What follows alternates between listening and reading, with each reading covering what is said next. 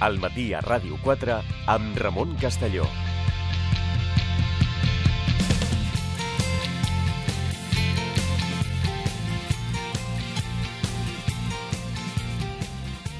Preparats per prendre notes, va dir paper i bolígraf, iPad és igual el que convingui, perquè és el moment en què tindrem els consells de l'Anna Rossell, economista, professora de la Universitat de Barcelona i assessora fiscal de MDV Legal Tributario. Anna, què tal? Bon dia. Hola, molt bon dia. I avui, Laia, ens volem centrar en la creació d'empreses. Sí, com crear-ne una i de quin tipus ens interessa que sigui, tot això ens ho explica de seguida l'Anna. Abans, però, hi volem posar una mica de context, i és que Catalunya és un dels motors de l'economia espanyola. Durant el 2016, al conjunt de l'Estat es van crear més de 100.000 empreses i una de cada cinc tenien seu a Catalunya. En total, unes 22.000. Per darrere queden la Comunitat de Madrid, Andalusia i també la Comunitat Valenciana. A més, segons dades de l'Institut Nacional d'Estadística, Catalunya també va ser una de les autonomies on més va créixer la creació de noves societats respecte a l'any anterior, al voltant d'un 15%. Els sectors amb més altes i més baixes són el comerç, per tant les botigues, també la construcció, l'activitat immobiliària i les assegurances. I quin tipus d'empreses hi ha a Catalunya? Doncs sí que hi ha grans corporacions, però sobretot el que hi ha són pimes que de mitjana tenen un capital de 41.500 euros. Això és la meitat que el capital mitjà de les empreses que hi ha a Madrid, que és on se solen establir les seus de les grans empreses. Gràcies, Laia. Doncs anem, anem amb l'Anna i el, farem allò del do it yourself, eh? com si fes tu, fes tu, tu mateix. I a partir d'aquí tindrem els consells que, evidentment, eh, avui en dia doncs, a internet podeu trobar guies de com, eh, de quins passos ha fet de tot el que expliquem avui, resumit, i allà ho trobareu si, si com, bé, escolta'm, això és ràdio i queda algun dubte, doncs eh, aquí ho podeu seguir, però sí que aquí anirem una mica més enllà i preguntant allò, coses a plantejar-nos o a tenir en compte més enllà dels tràmits a fer, que aquí el Clar. que recomanem és paciència i bon humor d'entrada, no? Bueno, eh, quan un en decideix emprendre, que poden haver-hi molts motius i si vols doncs en podem repassar algun, una de les traves eh, és l'administrativa. Eh? És una, un fre a l'activitat perquè seria molt més fàcil dir començo a treballar i ja està. Eh?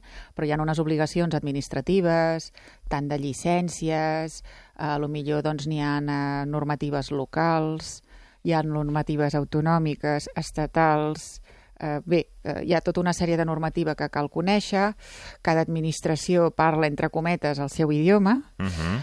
poden haver-hi inclús... Si necessitem una traductora per a cada Ah, administració. sí, o algun assessor, no?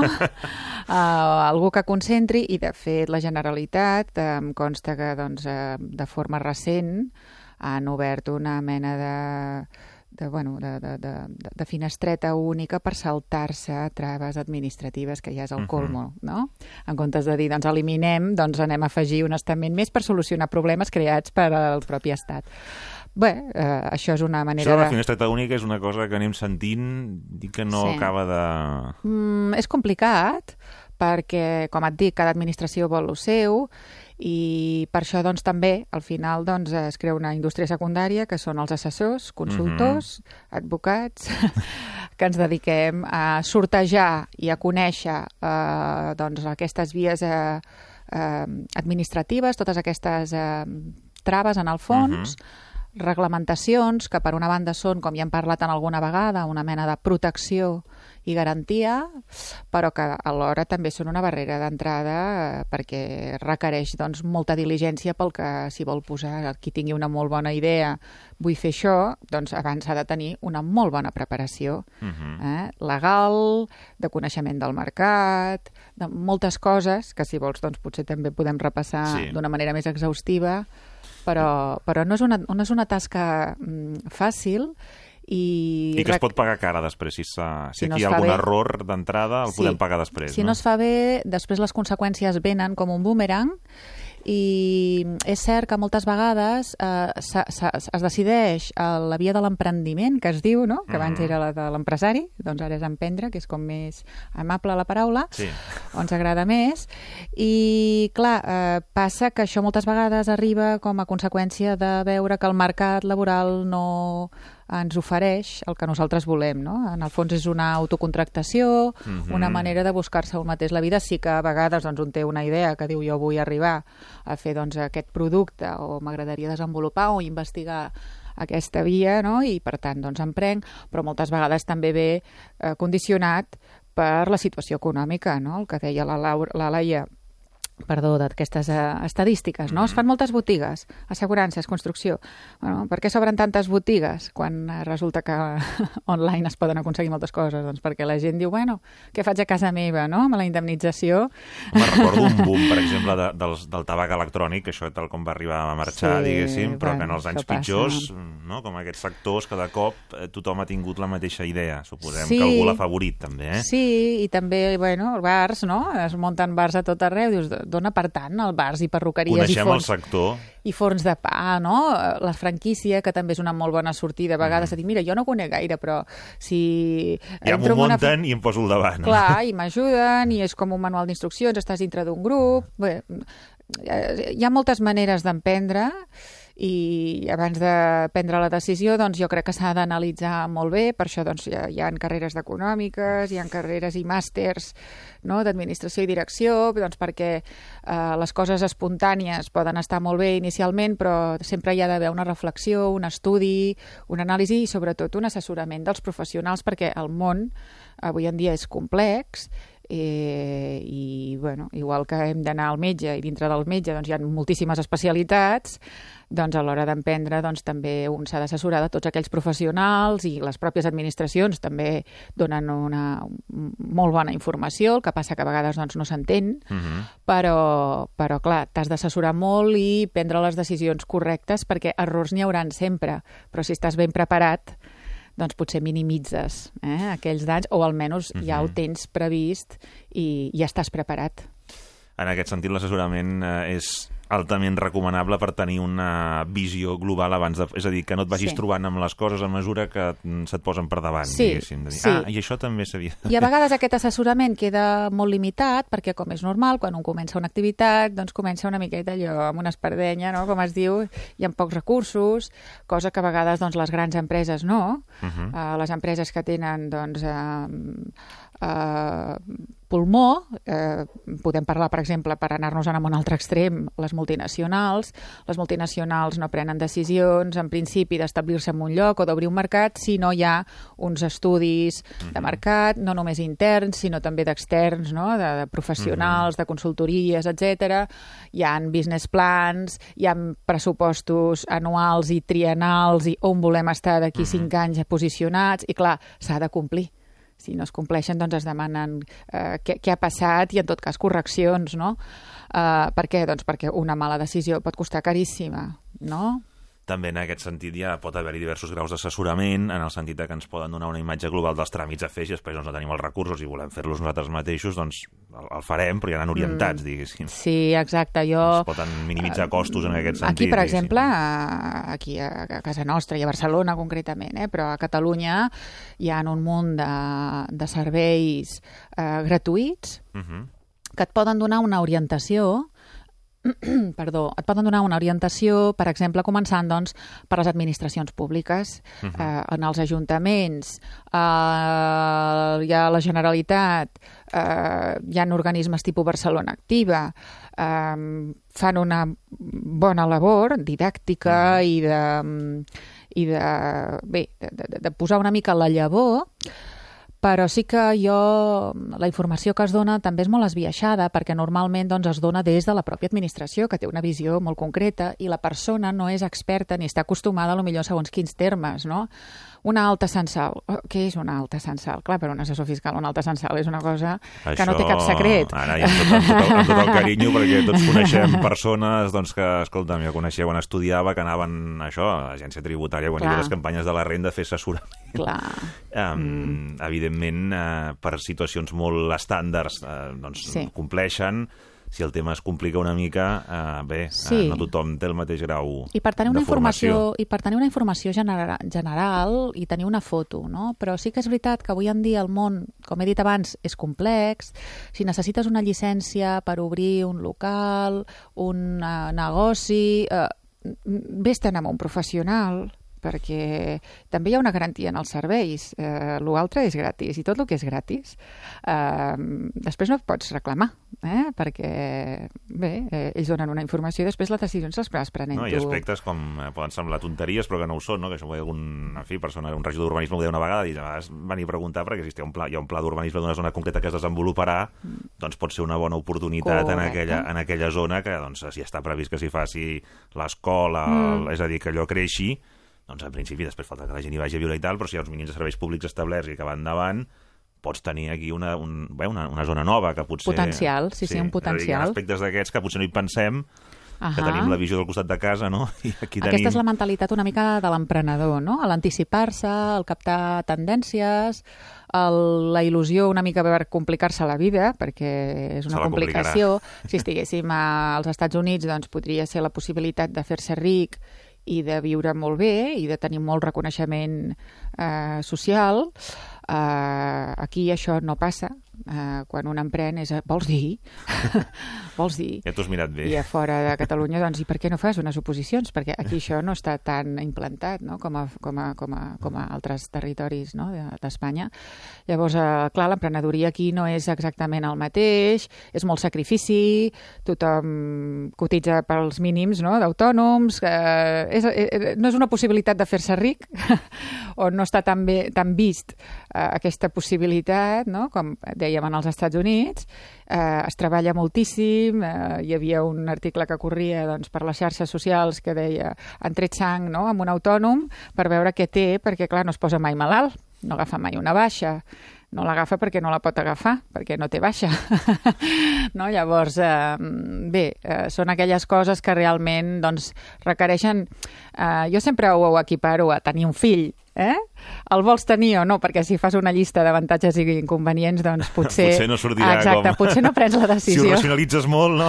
Exacte, és un tema d'il·lusió, de tenir projecte i de voler-se liar la manta al cap. I aleshores, un cop presa la decisió, el que jo sí recomanaria és que abans de prendre decisions o de fer passos eh, s'inverteixi el màxim de temps possible eh, en assessorar-se i en estar ben preparat. Més val perdre, entre cometes, temps planificant que no precipitar-se i després que els errors doncs, eh, tinguin un preu. Ara hi anem, eh? però això sí que és que hem fet molt, a reivindicar el valor de l'assessorament en, en personal extern a les coses que vulguem fer. És a dir, eh, perquè en Sí. tema de contractació bancari, sector immobiliari, mm, hi ha hagut grans patacades eh, que d'això n'hauríem d'aprendre, que moltes vegades eh, la, el propi comercial eh, ens explicarà el que també ell té un interès en el tema. Per tant, un extern que diguin jo això que m'estan explicant aquests senyors no ho acabo d'entendre, eh, necessito que això ha passat per la traductora Sí. que fem aquí, doncs una traductora personalitzada eh, que davant d'una inversió com comprar un immoble o muntar un negoci, eh, doncs escolta'm, hi ha una consulta que té un preu, però valoren el global del que estàs invertint, Sí. que potser és molt ridícul el que et costarà i t'estalviaràs algun comparat amb els disgust. riscos que pots incórrer. Mhm. Sí, a la, la figura de l'extern és bona perquè és una persona que veu molts casos, que per tant té una, una experiència acumulada i una visió també de determinats sectors que un mateix no, no pot, eh? no, no pot ser expert en tot i avui en dia, eh, tal i com està l'economia i el nivell d'especialització que es necessita, possiblement el que tingui la idea ha de ser el millor a l'hora de desenvolupar aquella idea i eh, gràcies a l'economia del coneixement que tenim avui doncs hi ha experts eh, i professionals en totes les altres àrees que ens poden ajudar no? Mhm. eh, i que eh, la nostra hora com a emprenedors doncs, sí que té un cost i en canvi doncs, eh, amb un extern encara que té un cost directe que són els diners que tu li pagues doncs t'estalvia molts costos indirectes i possiblement doncs, la corrent monetària no sigui la, no, no hauria de ser l'element decisori perquè a vegades un bon assessorament t'estalvia molts problemes de futur. I a més a més ens faran factura i per tant això també Això, lògicament, sí, sí, clar. ja ho podem incloure quan comencem a, ja quan veurem toquem la el meu maquinària. tema. Ah, mm, va, anem, anem Genera cap a això. PIB, genera ja PIB, està, es perfecte, perfecte. Um, anem, has, has dit diverses coses, però sí que hi ha una primera pregunta, que, que una primera formulació, que és això, no? a l'hora d'emprendre, evidentment aquí parlarem en genèric, perquè, com dèiem, l'assessorament és a cada cas individualitzat, per Mhm. tant farem una, un, un cert estàndard. Aspectes a tenir en compte, la figura jurídica. Hi ha el propi autònom com a tal, Sí. i després hi ha la figura de la societat uh, limitada, després hi ha l'anònima, Sí. n'hi ha d'altres, però evidentment això ja entenem que és un, un, un, Un- nivell superior. Sí, sí, hi ha un. El, el, el tema aquest, eh, un, una primera decisió, em faig autònom o eh, som diversos, o sigui, ens fem un grup de persones, ens fem autònoms tots, cadascú la seva, i treballem conjuntament i fem mm -hmm. Mhm. una de les sinergies i la xarxa i tal, o fem una SL. Mm. Sí, aquestes serien dues fórmules mm, molt estàndards quan un comença, no? de dir, ostres, què faig? Doncs el primer que s'ha de plantejar un és si necessita socis o si no necessita socis. Això seria una de les primeres qüestions que jo plantejaria en aquell que es dedica a emprendre. Si, per posar un exemple, doncs posarem dos exemples molt, molt, molt, molt radicalment oposats.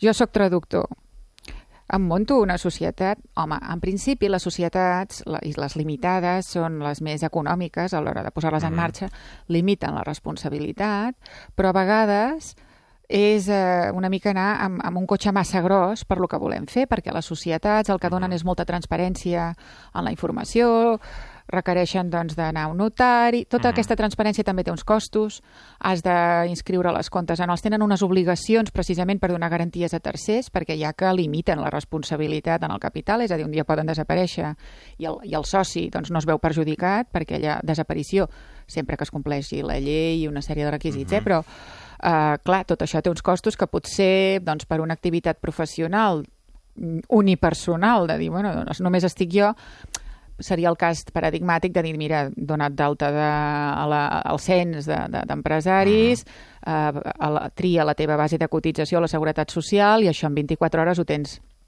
després tindràs unes obligacions a fer i en principi no, no, no, no caldria res més. Jo, l'altre exemple que posaria seria el de dir, doncs, em vull muntar una constructora o em vull muntar un laboratori. no? uh, molt bé. Uh, quina inversió inicial vols fer? Doncs mira, mm, no sé, 100 milions d'euros. Uh, ho vols fer tu sol? Home, jo no vull córrer aquest risc sol.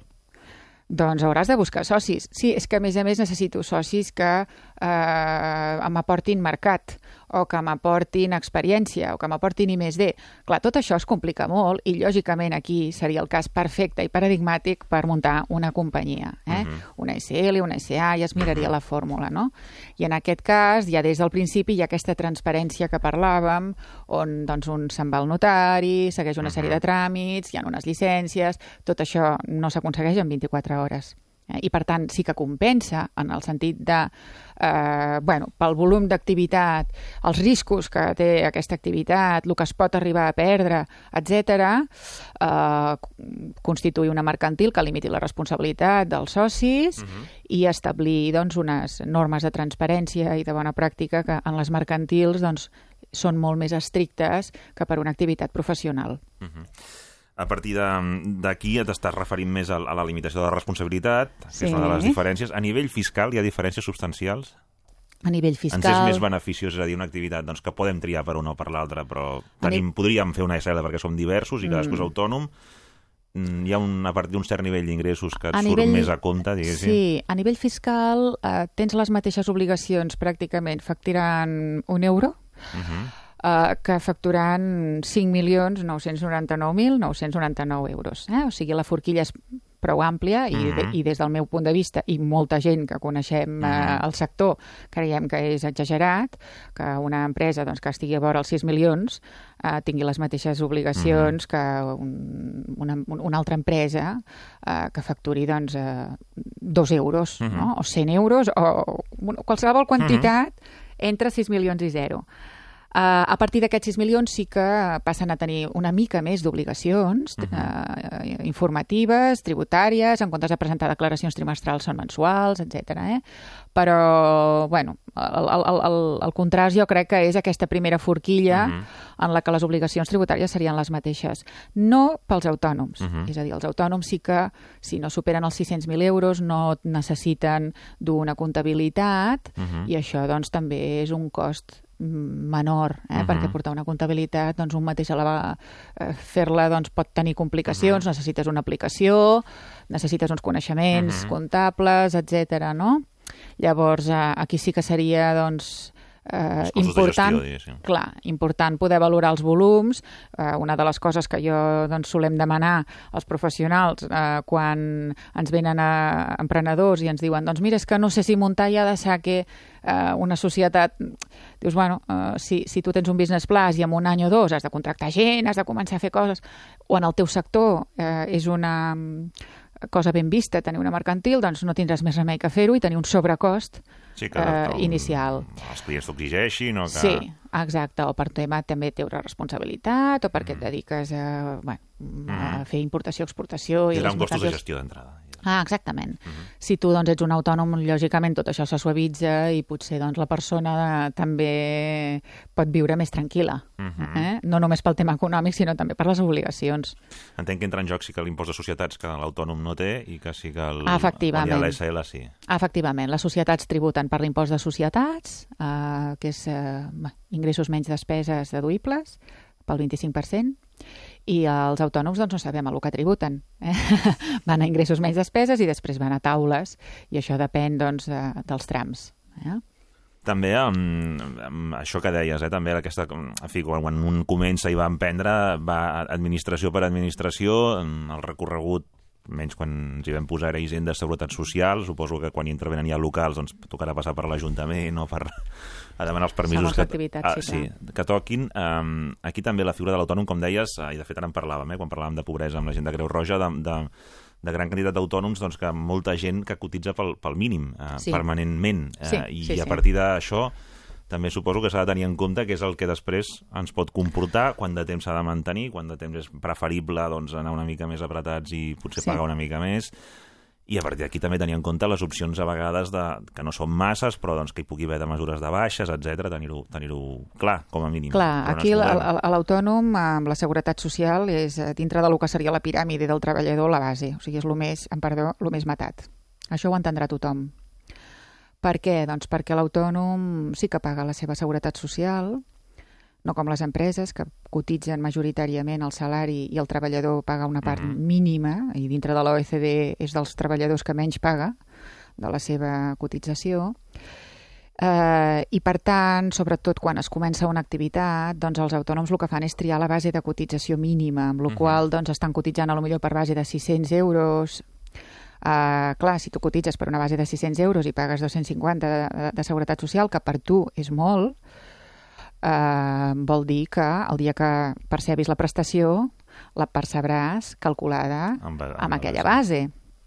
Aleshores, eh, sí que hi ha un moment que un decideix pujar-se aquesta cotització perquè sap que la jubilació se li calcularà a partir d'aquell moment. Això era, doncs, abans, els últims 15 anys, eh, però, clar, això ara s'està modificant, amb la qual doncs, cada vegada haurem de començar a cotitzar per la màxima abans o prendre decisions, no? De dir, doncs, aquesta activitat no, no funciona per aquests costos, no? Uh -huh. eh, sense parlar de, de, de, del tema cotització, això ha passat amb, amb, amb la, la, la, la, la, aquella llei d'arrendaments, us en recordeu que fa uns anys, o uns, sí, un parell d'anys potser, eh, que hi havia aquell rebombori, no?, de que s'acabava la moratòria dels lloguers baratos, no? Sí, Clar, molts negocis estaven basats en un lloguer barato, no en el negoci. O sigui, si, si tu el teu avantatge competitiu és els baixos costos, perquè a mi em surt gratis aquest local, doncs fantàstic. Si me l'han de posar a preu de mercat, hauré de tancar. I aquesta era com una reivindicació, no? Llavors els altres deien, bueno, noi, doncs juga amb les mateixes regles de mercat que jo.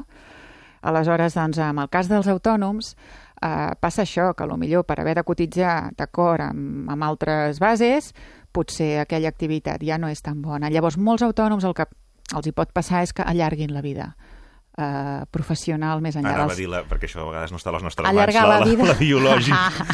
Home, no, tots, encara tots, no. Tots hi aspirem, però vaja, que... encara no. Això encara no, però sí allargar la vida professional, no? En comptes Mhm. de jubilar-se als 65, doncs hi ha molt, molt autònom que, que allarga, es veu obligat perquè diu, és que clar, em queda una pensió que no, no puc viure amb això, allargarem. També això ha passat amb persones que començaven doncs, o que tenien un client amb un projecte molt delimitat, doncs, a obrir, una, obrir els autònoms un mes, donar-se de baixa al Mm. mm. Clar, són, això són mesos que no s'ha cotitzat, diguéssim, això també a l'hora de... Sí, clar. al seu moment. Clar, clar, la, Pesarà, no? clar, clar, les interrupcions en la cotització perjudiquen, perjudiquen la prestació, clar. Sí, sí. Eh, és el que dèiem abans, de que en els Estats Units un emprenedor doncs, eh, està molt ben vist i està associat a un triomf social i és a l'ascensor no? de, de poder anar progressant a la vida. I si t'has arruïnat no, ningú et censura, vull dir, molt, molta gent triomfadora en, en les empreses i en els negocis als Estats Units s'han arruïnat un parell de vegades abans i això es considera una garantia de mira, ja ho has fet dues vegades, per tant a la tercera segur que et surt bé, i l'enfocament aquí és molt diferent, no? És a dir, ostres, autònom, ostres, a veure si et precaritzes, a veure si això a veure què et passarà, a veure què et passarà, no? És un patiment. Ja, ja seria, seria això eh, la, la percepció que hi ha, eh, diguéssim. I és una llàstima. El que passa que sí que, clar, també pel que dius, a diferència del model dels Estats Units, suposo que aquí el fet de si un autònom no surt bé la jugada, un fracàs, pot deixar molt tocat, és a dir, si s'ha capitalitzat un atur, si s'ha demanat ajuda als familiars que han demanat un... s'han hipotecat... Clar, eh... l'ecosistema no és l'adequat.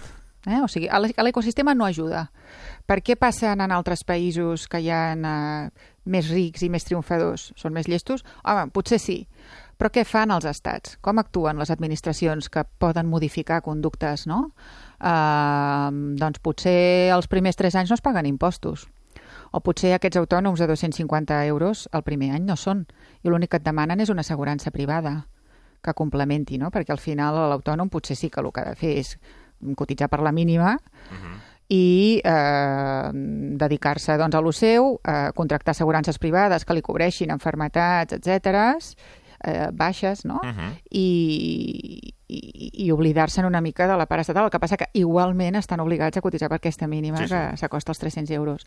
Llavors, jo el que s'hi faria és veure en altres eh, jurisdiccions serioses no? perquè dius, bueno, és que clar, és que no ens agrada tot, no? Bueno, va, Irlanda a mi m'encanta, però posem l'exemple d'Anglaterra, uh -huh. mirem els Estats Units, llocs on realment l'emprenedoria, ja no dic Hong Kong, que allò tremola, no? bull, eh, i s'allunya molt dels nostres estàndards, però mirem a veure què fan i a lo millor nosaltres, copiant una miqueta, doncs podríem potenciar.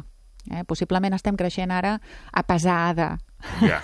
les traves. Dir, sí, sí. sí, sí, sí. Si es fes d'una altra manera estic convençuda de que se sortiria molt més ràpid. Anna Rossell, moltíssimes gràcies. A vosaltres.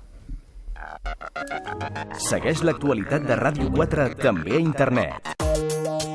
Clica rtv-e.es barra Ràdio 4. Entrevistes, reportatges, notícies, esports. A Ràdio 4 a la carta hi trobaràs el més destacat del dia i de la programació de la teva emissora.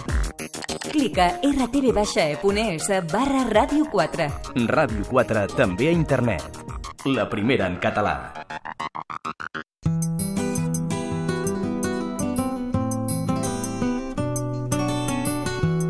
La cultura ens fa lliures. Respira la llibertat cultural amb Wonderland. Dissabte i diumenge, de 3 a 4 de la tarda, Wonderland, a Ràdio 4, amb Rosa Gil.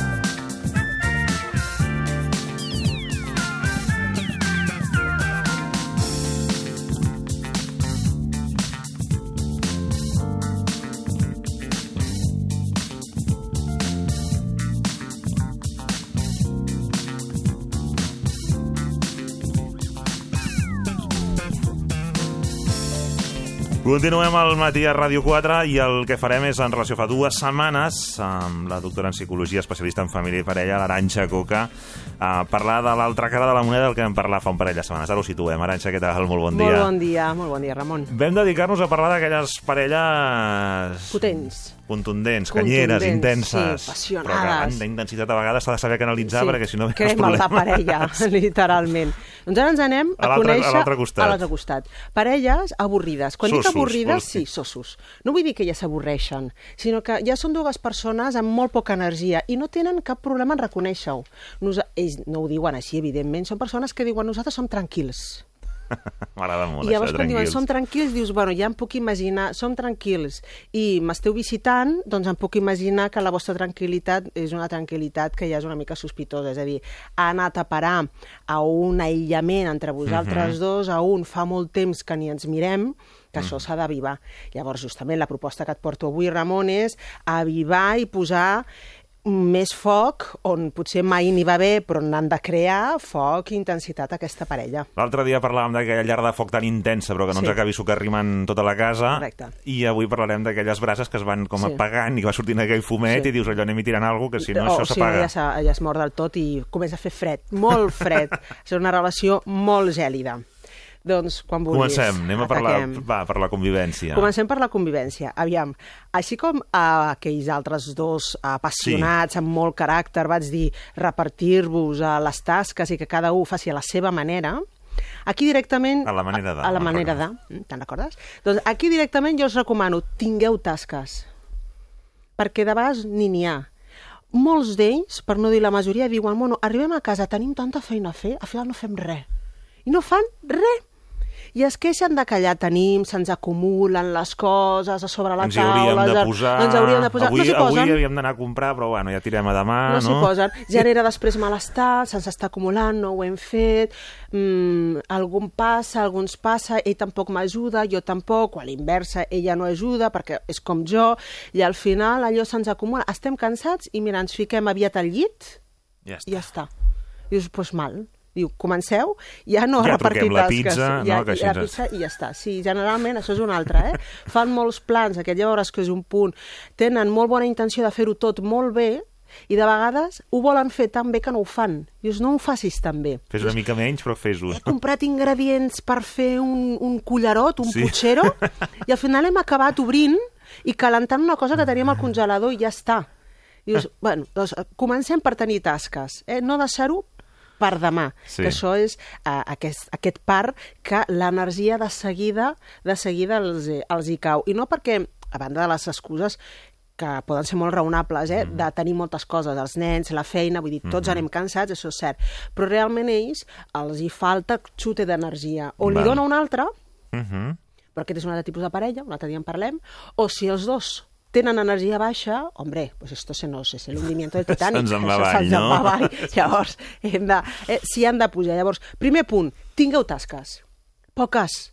Eh, no vulgueu fer doncs, el, el, el, el plat de Masterchef, eh? No, no, però Pla bàsic, tingueu... la- pla ba- bàsic. però fes alguna tasca i això et generarà un sentiment d'èxit i de satisfacció. Mira, estic controlant una mica la casa. Bueno, anem bé, anem molt Val, bé. val, val, però s'ha de, de verbalitzar, Sí, eh? sí. I eh, de la mateixa manera, de fer tasques, fer activitats. Al final és bueno, i no va, al final no van fer res al cap, El cap de setmana setmana. a casa. No? Ja el deixarem per l'altre. I no, no, passen les setmanes i els caps de setmana. És no que es portem dos caps de setmana que no... No es fa res. I escolta, doncs, almenys cada un de vosaltres ha de proposar dues activitats i l'altre s'ha de deixar dur. Ah, doncs vinga, I demà que també aquí pot passar el mateix, no? Hem començat pel vol a no sé on, hem Sí. acabat d'aquí al un destí més proper, la casa rural, al final ens quedem a casa. I al final ens hem quedat a casa, sí. Ho hem volgut fer també perquè s'animen. Dius, bueno, va, ja que sortim i si anem, ah, doncs Ah, podríem sí, sí. anar aquí... No, no, hi ha, no hi ha vols, és, és car, això ara Sí, no sí. sé... De nou és el, el plat, eh, el pla Masterchef. No, no, de, deixem el, el, el pla de quatre, de quatre Sí, sí, sí, est- al- estrelles al màxim, no? i, anem, i anem a fer un pla senzill que sigui... Mira, avui ens dedicarem a fer a donar una volta pel poble, a donar una volta per Mhm. la ciutat, la nostra ciutat, no cal que anem a una altra. Fantàstic.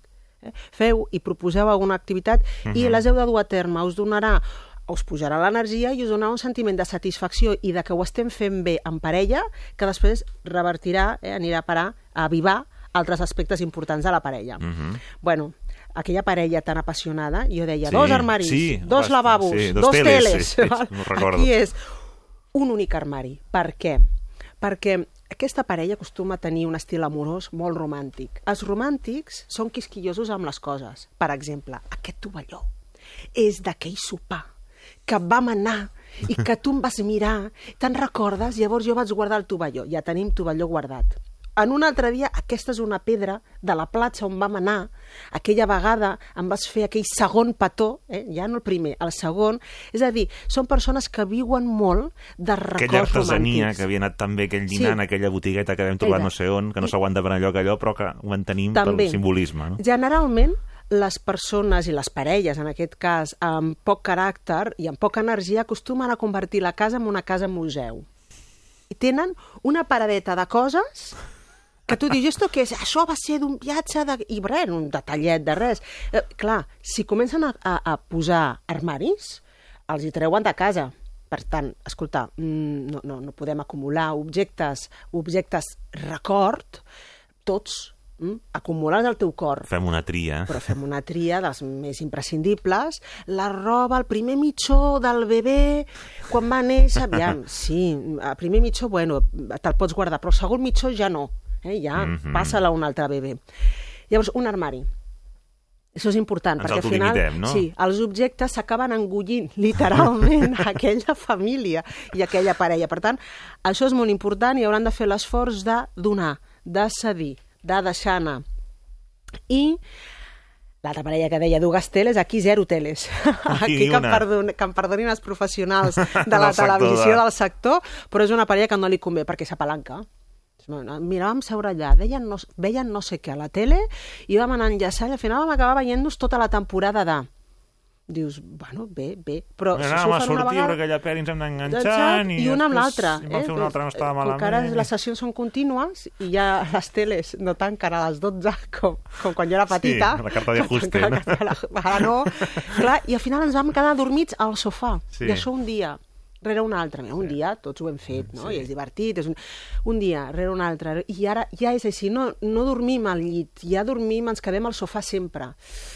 Mal, mal, perquè si es quedeu a, a dormir al sofà, és senyal de que abans han passat coses que no haurien d'haver passat. Sí? Sí, ja no ens hem tocat, ens hem apalancat, no hem fet tasques, no hem fet plans, Uh, per tant, ja és el retrat d'una parella que deixarà de mirar-se. Aquesta parella mm. fàcilment deixa de mirar-se i si tenen fills, si, si, ja ho veurem quan arribem a la part de la criança, mm. s'involucren d'una manera fèrrea amb els fills, de manera que la parella desapareix i només hi ha família. És, eh, poden acabar sent família no parella. Uh -huh. Jo això ho dic, eh? és una família parella.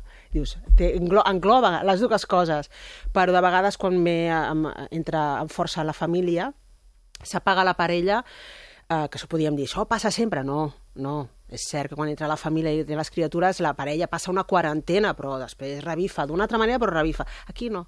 Aquí poden perfectament concentrar-se únicament en la criança dels fills, tocar els fills, tocar bé, eh, vull dir, mirar-los, a, a posar tota aquella passió i, i, i parlar amb ells, potser excessivament, i amb la parella deixar-ho de fer. Per tant, tornant a la tele, millor Sí, no tele. fes anem a la criança al Millor final. no tele. Val. Sí.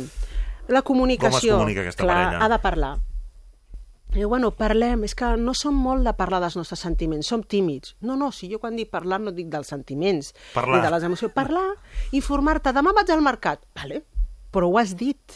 De vegades és, van fent, van vivint, i després, ah, has anat al mercat? Però ho ha vist perquè ha vist coses. Diu, sí, sí, però Ja no, no s'han fet cap reportatge, i cada cop els reportatges són menys no hem de reportar-ho tot. Ara estic creuant al carrer. No cal val? fer tot el resum, eh, eh, el detall, però sí parlar. Això és molt important, que es pugui traspassar informació. Mm? Avui tinc una reunió a la feina. Ah, sí, doncs que et vagi bé. Bueno, una mica d'informació. Preguntar com t'ha anat. Com t'ha anat. Ja dona peu a que aquells dos contacten. Mm? Per tant, primer punt de la comunicació.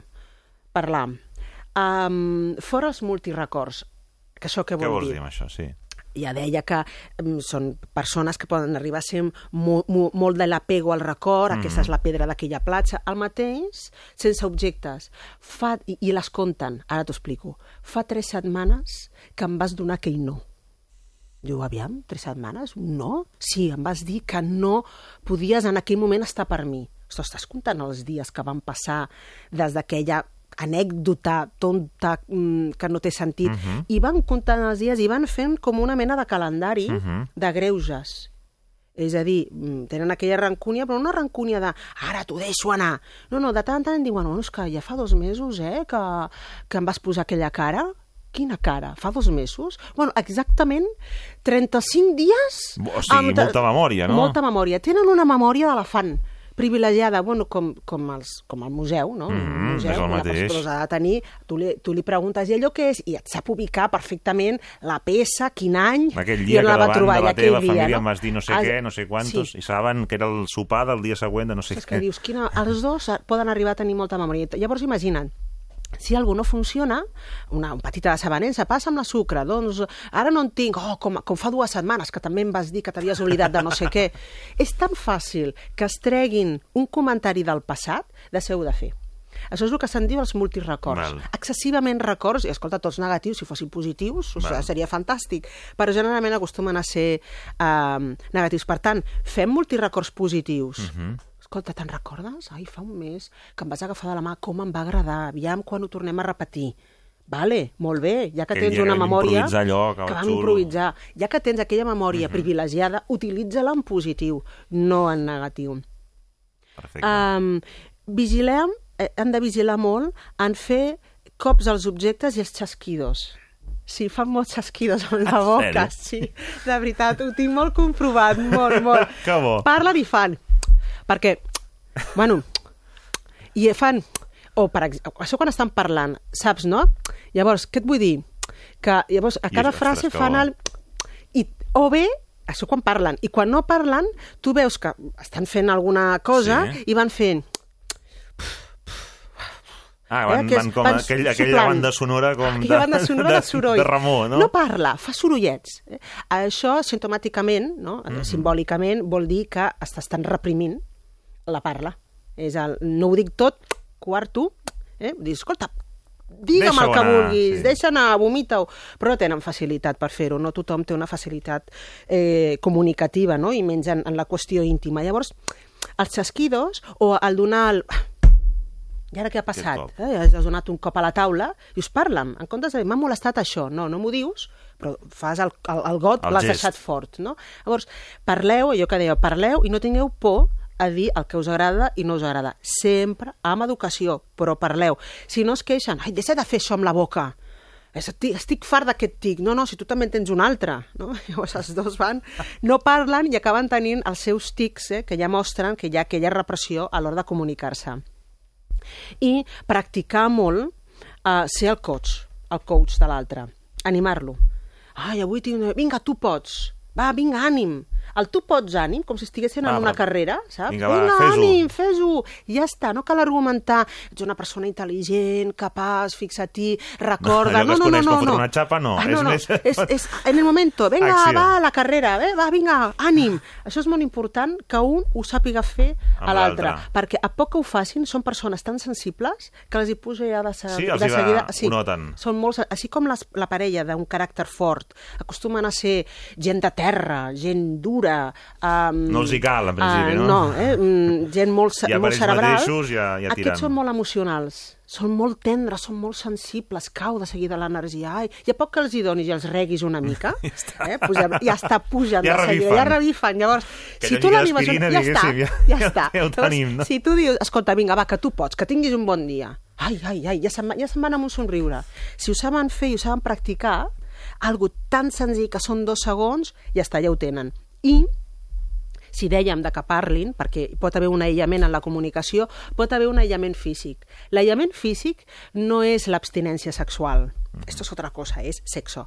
Aquí parlem d'un aïllament de fa molt que no em dóna la mà però molt, molt, o sigui, fa molt que no ens toquem. O abraçar-se. O abraçar-se, o estic parlant i et poso i et Sí. faig un toc, el que en dic un, un, uns tocs ocasionals. Mm -hmm. Quan t'està parlant, doncs tu li retires el cabell com una cosa de, més normal de la vida, Natural. però fes-ho, no? No, no ho fan. Hi ha un aïllament No físic molt fort. Dius, toqueu-vos ni que sigui per allà, no dic abraceu-vos, això ja seria fantàstic, no? Però tal, un et poso la mà, un vinga, et frego aquí una mica a, a la mà, va, vinga, va, que tu pots. Això ajuda moltíssim, és un xute d'autoestima molt gran a la parella i a la relació. Llavors aquesta parella, a poc que facin, ja tiren soles. Moltes vegades quan jo els, els conec em diuen és que t'hauríem de veure cada dia perquè ens dones sortim molt contents i ens dura uns dies. I jo, claro, clar, però llavors sempre hauríeu de buscar la dosis coca. Bueno, que a mi sí queda fatal. A mi sí queda fatal. Perdó, volia dir la dosis aranxa coca, Sí, val? sí, dosis Vale, coca, no, dosis aranxa coca, Exacte, sí. sí, sí, se'n fan moltes, No. no. jo ho entenc. Um, però clar, dependríeu d'un altre que us donés corda. Vosaltres heu d'aprendre a donar-vos Jo us dono el corda. camí, però hauríeu d'intentar Heu de practicar-ho vosaltres. vosaltres mateixos. Clar, el que, jo no dic que ho feu com jo, jo tinc una vitalitat, Sí. soc com un coet, però vosaltres heu de poder, amb el vostre estil, augmentar la vostra capacitat lingüística. Això és molt important. És, ling és lingüística. I tu només que li diguis, venga, ja està, ja la tens. Ja Vinga, i l'animes. una mica de Venga, contacte i físic i ho tenim tot, ja. Ja, fàcil. Ja I. I cero tele, i ja, ja està. Ja se l'acabó ser. Bueno, Bueno, el llit, que és l'altre al llit, terreny. que parlant de tocar-se. Uh. -huh. bueno, dir que tingueu sexe, molt de sexe, generalment aquí el sexe de seguida de cau, més la primera temporada superromàntica, el sexe els hi agrada que sigui un sexe els agrada fer l'amor. Mm -hmm. Ells no dirien mai altres paraules yeah. sinònimes, podríem dir, de fer l'amor. No és allò Ells brut, és no, allò- Fer l'amor. fer l'amor. Llavors, clar, fer l'amor és un acte d'amor, però fa molt temps que aquesta parella no tenen mostres d'amor, com per anar Ja. eh, a tenir una mostra d'amor tan, tan íntima. Llavors no us diré que tingueu molt sexe, però sí que hauríeu de dormir tocant-vos, o abraçats, o us doneu la mà i us quedeu adormits, mm -hmm. i esto sí o sí cada nit. Això- Aquesta parella li recomano, cada dia. Igual que recomanen el qui pren alguna cosa abans Sí. de dormir, aquí. Aquest és medicinal. És molt important perquè, ja dic, són una parella molt sensible, de seguida perden autoestima, perden molta energia i perden, per tant, I molt fora de, sofà de i força. llit, eh? Diguéssim, allò Sí, que he dit abans, eh? sí, sí. Connectem amb no quedar-nos al sofà, en la sinó... part íntima. El, el, el sofà està en la part comuna de la casa, és la part pública. Mm? Allà, en una part pública, ja no. Eh, vosaltres heu de, heu de cultivar un espai íntim que és el dormitori. I amb nens, aprendre a tancar la porta. Aquest és un altre capítol, eh? Lo de tancar la porta al dormitori, quan hi ha nens. Eh? Sí. Això és un... els hi costa a molts pares. Jo ho entenc quan són bebès no són molt petits, però arriba un moment que, escolta, puertecita, no? No, és que llavors et va perfecte per no intimar amb la teva parella. Perquè la porta oberta, doncs aquí no ens, no es toca ningú. No? Aprendre a tancar la porta i aprendre a tenir un contacte, ni que sigui, escolta, esquena a esquena, eh? ni que sigui esquena a esquena, però ja m'està tocant l'esquena. Podem estar a dos, a dos parts, a dos costats del llit, però ens podem tocar ni que sigui amb els peus. És molt important. Sembla una tonteria, però en aquesta parella té uns efectes molt beneficiosos. Um, tenir iniciativa, és allò que deia, eh, has de tenir la iniciativa de tocar. No, no em ve de gust, tal, què pensarà? És igual el que pensi. I si pensa alguna cosa, ja t'ho preguntarà, "Mm, què vols alguna No tinc ganes. No, no, no, si només volia agafar la mà. Val, ja està, Ja està. ja ha quedat, quedat aclarit, no cal. Però hem de tenir la iniciativa i amb el sexe s'hauran d'obligar. S'hauran d'obligar. Sí. Dit així, són... Sí, queda molt lleig. Però és que, clar, després es queixen. Ui, fa molt temps. I jo dic, i què, a tu et sembla bé? Vull dir, aviam, per- et sembla bé. Si estàs còmode, si no et ve de gust, dius, no, no, no, ni l'enyor... Hi ha gent que diu, "I passo del sexe, estic absolutament apàtica, és que ni em toco. Bueno, seria otro tema. Dius, vale, d'acord, seria una altra dimensió, però dius, val, d'acord. Però si es queixen, no és que ni em desitja. Fa tant temps, um, mm, estic trista perquè no n'hi ha. Bueno, i tu què has fet llavors perquè n'hi hagi? D'una banda m'estàs dient no n'hi ha i voldria, però d'altra banda no estàs fent res. Uh -huh. Aquí s'han d'obligar, si vols, si no vols, però si vols, busca, apropa-t'hi uh -huh. i tingues una conversa, o ves a poc a poc amb la teva parella, però uh -huh. pren la iniciativa d'algú. No, que vingui de fora, que vingui fet, que se m'apropi l'altre. Bueno, si això seria molt romàntic, però ja la fase de que venga i me conquisten, mm, trenquem ja motlles. Ja, ja, ja, ja. Va, no siguem tan clàssics. A mi Sí, que me sí. conquisten, no. Ves i ves a la casa Sí, tu també. sí, sí. Val? Per tant, Genera tu la situació, genera tu no? la situació, evidentment. El, el no ja el tens. per tant, no. com que el no Allò ja el tens... allò que s'ha dit a tantes discoteques, eh? El no ya lo tienes, El no ya lo pues- tienes, pues pues aquí venga. también, pues tú y- por intentarlo. Y siempre pots dir, no, no, si només volia una Per- abraçada. per I ja estadística està. algun dia serà que sí, no? Serà que sí. I sempre pots dir, no, si solo quería cogerte la mano. O sigui, Sempre, ja està, si no? un tema d'ego ja es pot reconduir. però almenys pots posar... No, no, però però està has de prendre la iniciativa. És molt important per ells dos. Um, cuidar l'estètica sobretot en espais d'intimitat. Així com hi ha parelles que, és igual, de qualsevol manera, però nos ponemos. Sí. No? Aquí, com que som romàntics... Incluso mola, senzills- eh, no? Incluso mola, Sí. sí. Algo així, una mica brut, també. Però aquests són una parella molt sensible, l'estètica, si hi ha, els llençols són nets. Si els llençols són aquells que vam comprar Sí. aquell lloc. I, uh, Aquest pijama ja fa dies que el portes. exacte. Um, cuida una mica més en aquesta parella, aquest tipus de parella li interessa cuidar-se, perquè s'hi fixa, és detallista, és sensible, és, ai, t'has posat això per mi. Uh, jo recordo una, una noia que em deia, ostres, jo quan va venir al llit i el vaig veure que fi- fins i tot s'havia pentinat, i jo, jo flipava, jo me la mirava i deia, bueno, sí, clar, s'ha pentinat. Jo, no, no.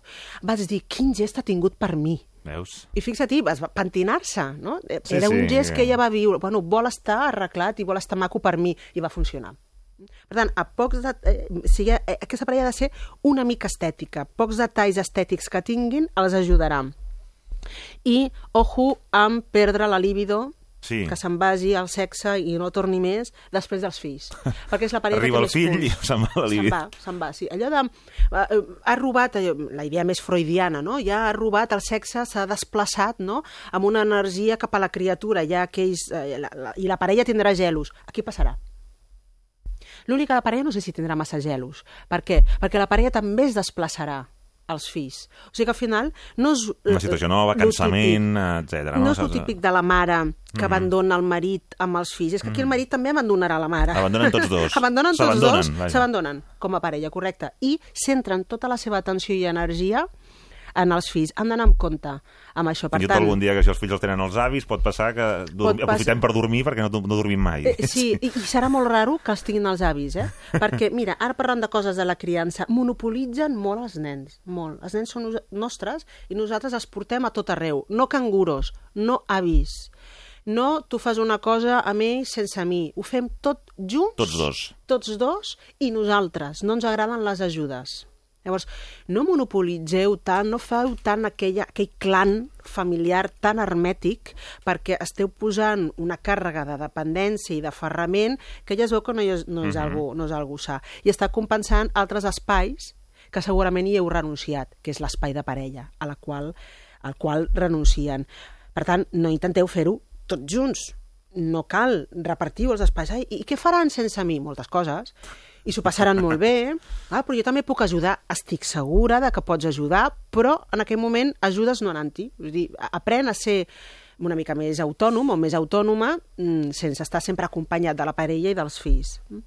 Per tant, ojo amb les dependències, una parella que dorm, acostuma a ser una parella que dorm amb els nens. Fins i tot amb nens ja crescuts, eh? Crescuts, tenen Ja no estem parlant allò ara que sembla que està com de moda, que els bebès al llit un temps, tal, no, aquí, aquí És un collit perpetu, no s'acaba. no s'acaba. Llavors dius, no, és que si no, no dormen. I dius, clar, ja... En tu algun ja moment inst- hauràs de trencar-ho. Tu ja, ja eh, l'hàbit de, no, de la son ja la tenim mal instaurada, però a tu ja et convé. I així ni toques a la parella, ni intimeu, ni res, i que bé intimar amb els fills. Llavors no podem eh, desplaçar aquest accés d'intimitat amb els fills i treure'l de la parella. Llavors vigilar, dormir junts, eh, amb, amb, els, amb els nens, sobretot ja en edats molt avançades, quan dic edats avançades ja estic parlant dels 24 mesos en endavant. Val. Val? No sóc de les... A los tres mesos ja... Bueno, eh, jo respectaria les polítiques de... Les fórmules d'acollit a mi m'agraden, però a partir dels 24 mesos que ja el nen explora i sap explorar i sap saltar d'un bressol, home, aquest nen ja està preparat per desaferrar-se. Mm. Per tant, desaferreu-vos també vosaltres. Val. I vigilar els, els estats d'ànim. Són molt transparents amb els nens. Els nens prenen la temperatura d'aquests pares perquè són tan sensibles que no posen barreres amb la seva sensibilitat. I si tenen un mal dia, ho deixaran veure allà a la cuina que tenen un mal dia davant dels nens. Després s'arrepenteixen i se senten mal pares. Dius que no, me sento molt mal pare, molt mare mare perquè m'han vist plorar o m'han vist que porto ja uns dies i dius, bueno, doncs si t'estàs adonant, fes un exercici d'autocontrol que I els nens a certa t'ajudarà. edat sembla que no, però hi són. Eh? Sempre hi són. Un de la panxa hi són, ja, on parlem, i tant. Uf, com, és el primer que connecten. El primer sentit no és l'orella, no, és el sentit de connectar amb l'estat d'ànim. L'angoixa de la mare, el mal humor del pare, el, Per el, tant, el, el, el perceben perfectament. Totalment. I el, el problema és que s'identifiquen. Si no s'identifiquessin, doncs ho veurien, però prendrien des- distància, però és que s'identifiquen, eh? perquè hi ha un tot. Um, ja ben bé fins als 8-10 anys. Per tant, hem d'anar amb compte. I aquests papàs que són tan sensibles i tan emotius, els hi costa gestionar les seves emocions i controlar-les, sobretot davant de la canalla. I han de fer, i han de poder fer aquests esforços. Vale. Perfecte. Hem donat energia, Ostres. aquests dos. Ja està, la dosi. Arantxa Coca. Arantxa Coca, sí. Ja la tenim. Ja està donada. Molt bé. Arantxa, moltíssimes gràcies. Gràcies a vosaltres, un plaer. Un minut perquè arribin les notícies de les 11 i just després al matí a Ràdio 4 tenim proposta cultural. Eh, Parlem del World Press Photo 2017 amb la Sílvia Omedes i amb la Lorena Amo. Viatjarem a Rio de Janeiro, a, a Brasil. Tot això després de les notícies. Fins ara.